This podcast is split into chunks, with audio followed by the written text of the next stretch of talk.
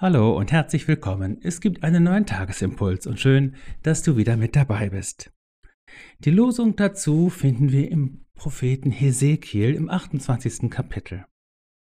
So spricht der Herr, wenn ich das Haus Israel sammle aus den Völkern, unter die sie zerstreut worden sind, werde ich mich an ihnen als heilig erweisen vor den Augen der Nationen.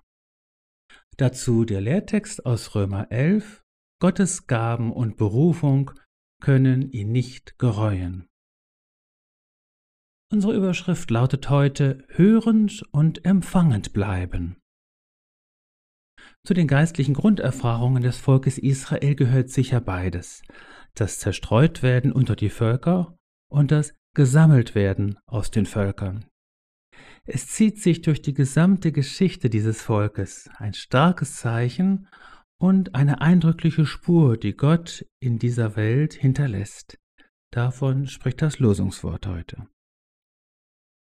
Ebenfalls im Zusammenhang mit dem Volk Israel und seiner Geschichte durch die Zeit steht heute der Lehrtext. Er lädt dich darüber hinaus aber auch ein, darüber nachzudenken, welche Gaben und welche Berufung Gott auf dein Leben gelegt hat.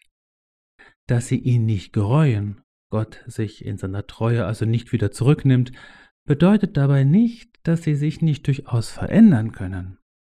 Gabe und Berufung, das ist nichts Statisches. Also Gott hat dich begabt und er hat dich auch berufen.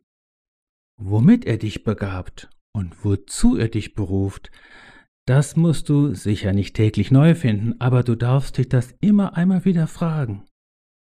Das begabt und berufen sein haben wir nicht in der Tasche wie ein Ding, das wir herausholen, angucken und wieder wegstecken oder hinter dem wir uns sogar verschanzen könnten. Es bedarf eines regelmäßigen Updates. Nehmen wir es ganz persönlich. Gottes Gabe bist zuerst du selbst. Tag für Tag bist du dir von Gott gegeben und bist du dieser Welt gegeben. Und Gottes Berufung ist schlicht sein Ruf, der Tag für Tag an dich ergeht. Bei deinem Namen ruft er dich, stets aufs Neue.